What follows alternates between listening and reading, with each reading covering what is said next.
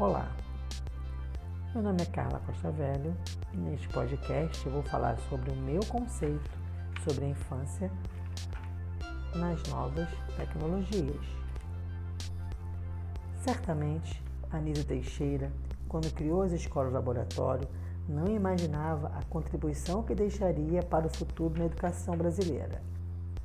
O filósofo Pierre Levy, em 1999, definiu a tecnologia digital como sendo um conjunto de técnicas e informações de textos, imagens e sons que passam por processos de codificação e recursos de mídias desenvolvidas pelo homem. Ou seja, é um produto de um meio social que cada vez exerce mais influência na formação do sujeito. Pensando na criança e no seu desenvolvimento, é notório que também são constituídos por essas relações. Por isso, a importância do que é oferecido à criança é sempre necessária.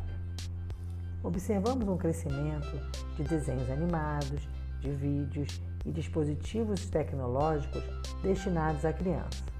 Esses produtos adentram a vida social dos indivíduos de forma cada vez mais precoce, como na primeira infância.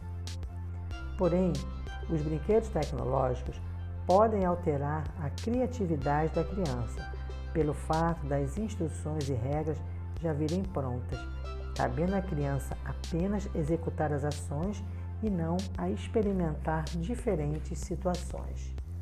Mas vivemos em outros tempos tempos em que a tecnologia tornou-se muitas vezes um único meio de interação da criança com a escola, com os parentes distantes, com os amigos. Antes da pandemia nos assolar, essa interação com os eletrônicos servia como uma forma de quietude em casa. Agora, e muitas vezes, é o único meio de conexão do pequeno com o mundo. E os efeitos positivos e negativos serão vistos futuramente. Porém, com todos em casa, o controle do que a criança acessa ficou muito maior. E esta participação dos pais torna-se cada vez mais necessária, acompanhando o desenvolvimento da criança.